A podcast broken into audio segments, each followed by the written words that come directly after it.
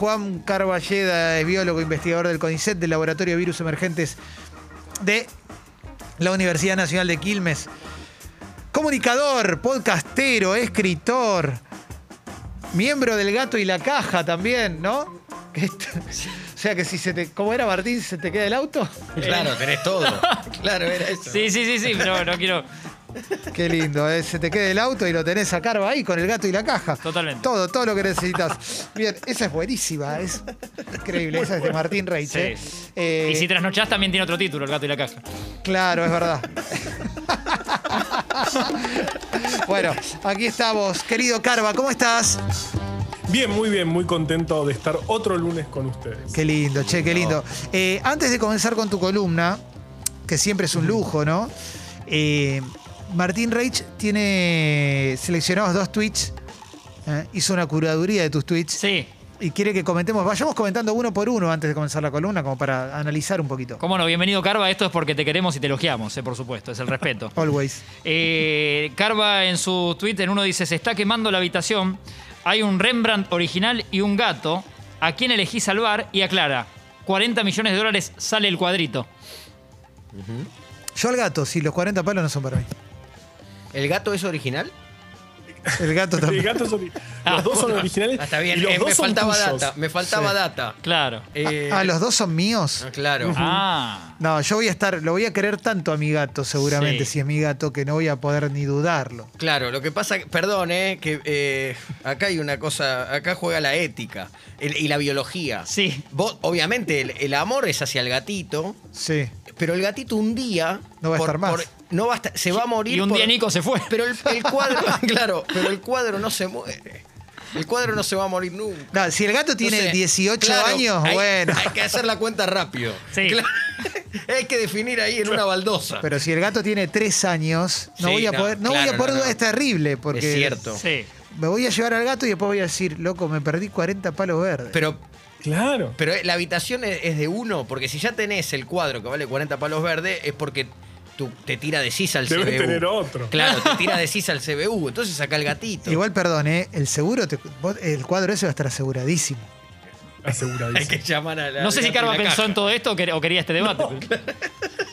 Yo estaba, eh, eh, realmente no pensé en todo esto, me imaginé la situación, el gatito, porque yo siempre, siempre pensaba cosas así hasta que tuve a mi perra Elsa y ahí la dudás. ¿o qué? Claro. Elsa o un cuadro de 40 millones, no sé, eh, o sea, me va a costar. Sí. Pero yo creo, eh, igualmente, no sé, vendo el cuadro y, y el duelo lo hago en un barco por el Mediterráneo de última. Claro. A ver, mi, mi pregunta, y la pregunta para Martín es, ¿dónde pondrías el cuadro una vez que lo rescates? Eh.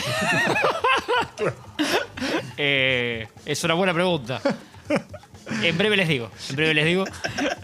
¿Querés Y- ir con el otro tweet? Y el otro tuit, eh, para mostrar la versatilidad de Carva, Sí. ¿no? Digo, que no se queda solo con una cosa, sino que eh, va a varios rubros. Realmente no estábamos listos para que la serie de Luis Miguel sea una mierda. Mira, ¿en serio es una mierda? ¿No les pasa? No la veo, no la veo. Yo estoy al día, Carva, con la serie. No, yo no. Me parece fuerte tu. eh, estoy de acuerdo con vos que no es lo que uno esperaba. Voy, voy por mí.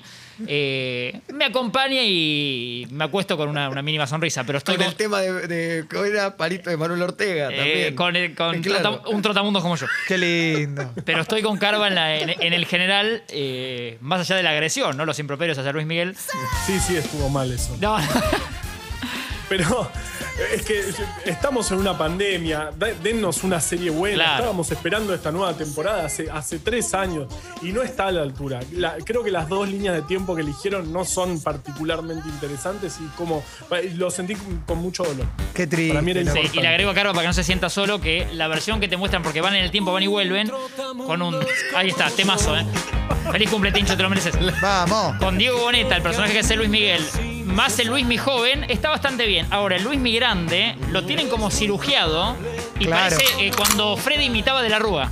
Ah, Digamos, ¿viste cuando parece? Cuando se le ven los hilos. El Che Guevara de Gerardo Romano. Bueno, Exactamente. eh, está burdamente exagerado el, maquillaje y el, el- y eso. Claro. Ricardo Forte haciendo el Rey León. Por ahí ejemplo. está, ahí está, algo, así. sueño- Qué sueño cumplimos ese día. Qué, qué lindo. Todos. Claro. Y cuando hizo Jesucristo Superstar, por Bueno. favor.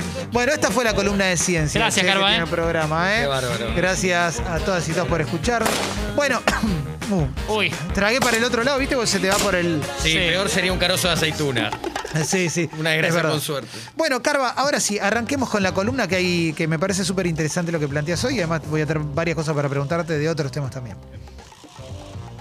Sí, bueno, eh, lo primero que, que trajimos es un estudio que se hizo en Argentina eh, respecto a la humedad y la transmisión del COVID. Es, es un, un estudio que, que- que salió publicado en estas revistas que aún no tienen el- el- la revisión de pares, pero participan, por ejemplo, en, en este estudio eh, José Luis Jiménez, que fue el primero que dijo, che, este virus se transmite por aerosoles de la Universidad de Colorado. Sí. Eh, y, y- y es interesante porque eligen Argentina, porque, em, que es un país que tuvo una primera ola muy larga, donde hubo durante muchos meses un aumento de casos sostenido y lento, a diferencia de muchas ciudades del mundo donde hubo picos muy agresivos. Sí. Y esta, esta, esta dinámica tan lenta permitió ir viendo qué pasaba con otras variables.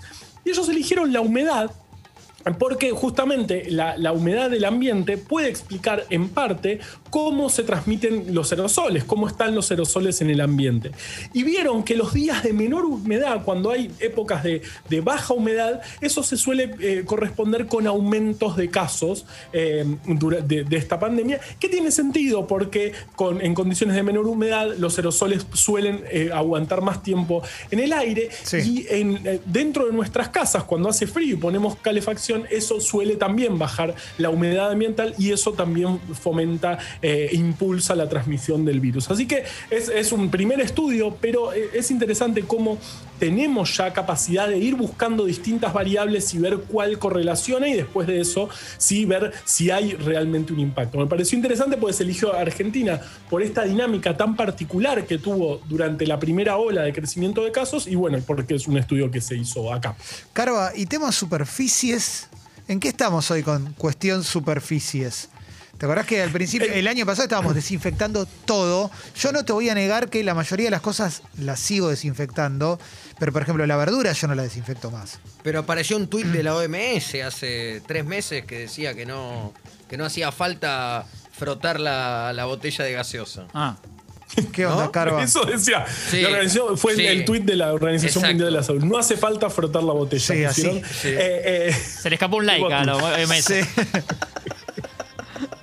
Sí. No, bueno, el tema superficie ya prácticamente se, se- se ve, se vio que la transmisión por superficies es, es muy marginal, prácticamente no hay eh, contagio a través de superficies, eh, eh, que era la principal vía, una de las principales vías de, de contagio de, eh, al principio de la pandemia, que pensábamos y fue ganando terreno la transmisión por aerosoles.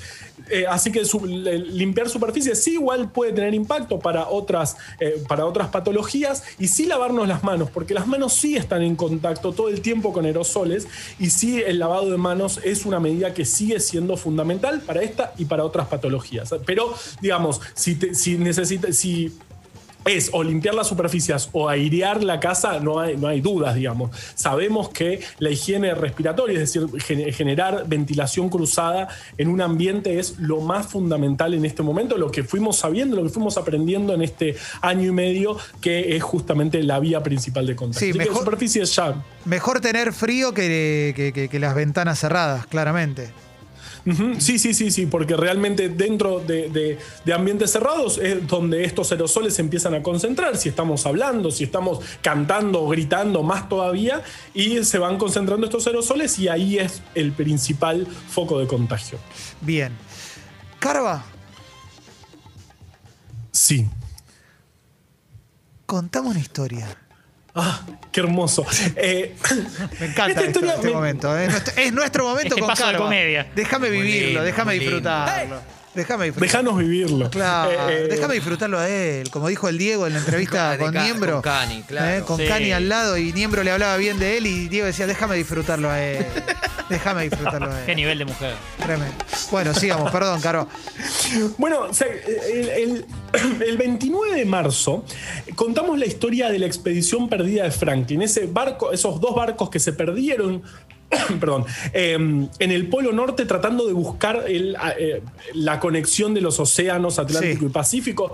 Ellos se perdieron y este, empezaron a pasar cosas raras. Se fueron del barco, se murieron congelados, probablemente porque se intoxicaron con plomo y se volvieron locos. Eso, eso lo contamos el 29 de marzo, a colación de que había un barco trabado en el canal de Suez, porque eso Sí. también pasó hace muy poquito. Es ¿Cuántas verdad. cosas que están El pasando? Evergreen. ¿No? Evergreen El era. Evergreen, sí. Trabando con, con- con la topadora chiquitita al lado del barco gigante, tantos memes, y ya nos olvidamos. Pero eh, ese, ese día, el 29 de marzo, contamos la historia de la expedición perdida de Franklin a colación de un barco trabando uno de estos pasos tan importantes. Lo que pasó hace muy poco, la semana pasada, fue que llamaron por teléfono a Jonathan Gregory, recibe un llamado. Jonathan Gregory vive, es, es, eh, una, una persona de treinta y pico de años que Pará, vive te tiro en un dato, Sudáfrica. un dato de Jonathan Sí. Gregory. Es el primo de Benji Gregory de Alf. No. No. Mentira, pero Ah, bueno. entraba re bien. Entraba ¿no? perfecto. Claro. Entraba re bien. No se dejen engañar, duden de todo, dice Majul. Claro. El espíritu crítico Be- lo que te va a Benji- salvar. Benji. Gregory terminó bien. Eh, Sí, no fue terminó bien. Bien, vamos. él, él está aguante bien. Benji Gregory. Y Andrea Menos Elson mal. también, la hermana también. Sí. Andrea Elson sí. Porque el resto más o menos. Y Majul es Luis Miguel, por eso todo cierra. digo. Exactamente. Tenés razón, Majul y Luis Miguel. Excelente. Sigamos, perdón. Claro. Eh, Jonathan Gregory, una persona de treinta y pico de años eh, que vive en Sudáfrica, lo llamaron por teléfono y le dijeron: sos descendiente directo de John Gregory, uno de los marineros de el barco de la expedición, uno de los barcos de la expedición perdida de Franklin. Porque desde 2000, en 2016 terminaron de encontrar estos barcos que se habían encallado eh, en, el medio del hielo y por eh, justamente la intoxica, probablemente por la intoxicación con plomo, los marineros empezaron a hacer locuras, empezaron a comer entre ellos y empezaron a caminar por la nieve y muchos, todos terminaron congelándose. En este momento se están empezando a identificar los restos y eh, en la familia de Jonathan Gregory eh, estaba ese rumor, che, nosotros sabés que somos descendientes de la expedición, pero Sí. nah, debe ser un mito. Y entre, entre todas las familias que pensaban que eh, eh, eran descendientes, recordemos que pasaron 175 años, mucho tiempo, tomaron muestras genéticas para ver si se podían identificar. Y el, la primer identificado fue justamente Jonathan, que es descendiente directo de un marinero que se perdió hace 175 años. Espectacular. Esto me- espectacular, imagínate te llaman y te dicen una cosa así. Esto es eh, realmente hace unos años era impensado. A mí me llamás, Carva, me llamás, me, me dice una cosa así, lo primero que digo es, ¿me dejó un departamento? si no, no me interesa. Un Rembrandt o un gato de Sí, mínima. Algo. Un gato de 175 años. Un gato, una caja, algo que me dejen. Sí.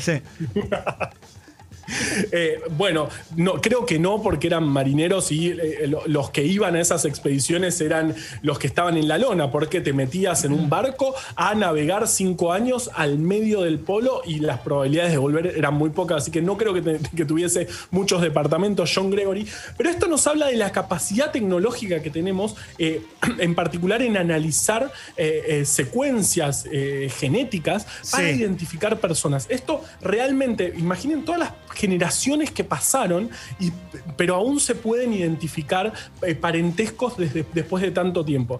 Y uno de los, de los impulsos más grandes a la identificación de personas por, por estos métodos fue gracias a abuelas de Plaza de Mayo en Argentina, digamos. Totalmente. Cuando en los 80 ellas fueron a, a buscar los genetistas que había en el mundo y les decían, necesitamos identificar nietos con padres desaparecidos. Y eso, realmente, esa pregunta imposible de responder o casi imposible de responder en los 80 fue uno de los grandes impulsos a que... em, se haya este, análisis genéticos para identificar personas. Hay un muy buen libro de Felipe Celesia que es la historia del Departamento de Antropología Forense de nuestro país, que es el que sí. identificó restos, pero de todo, hasta el Che Guevara, eh, de la Guerra de los Balcanes, de, de- de un montón de lugares. eh, y, que, y te cuenta cómo arrancaron y fue casi una cosa de... eh, varios ni siquiera estaban recibidos, estaban camino a recibirse.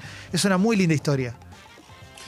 es una re linda historia y Argentina realmente es uno de los países más eh, fuertes en identificación genética de personas gracias a esta pregunta que se hizo en los 80 y gracias a, claro, obviamente el equipo de antropología forense que, como vos decís, identifican eh, en masacres, en, eh, em, restos que aparecen, incluso en los, en los combatientes de Malvinas, que también hubo que Sí. identificarlos.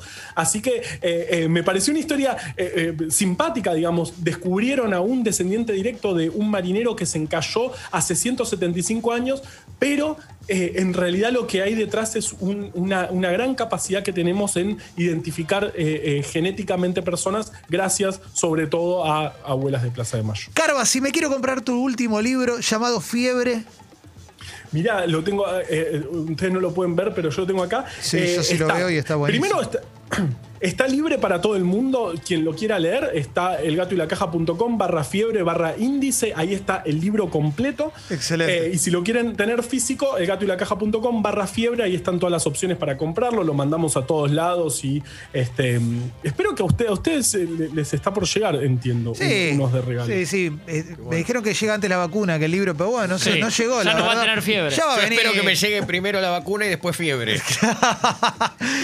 Eh, ahí va, ahí, pero bueno, lo esperamos con, lo esperamos con alegría, Carva, obviamente. Igual eh, es, es- es buenísimo también el gesto de que se pueda descargar para leer gratis, porque en definitiva sos un divulgador, lo digo sin ironía, y, y para mí de los mejores que hay. Así que, Carva, gracias eh, una vez más por, por estar acá con nosotros. Vamos a subir tu columna a Congo Podcast, donde la pueden encontrar ahí en Spotify. Sigan eh, a Congo Podcast en Spotify. Es gratarola, es solo ponerle like ahí a, a seguir y te enterás de todo.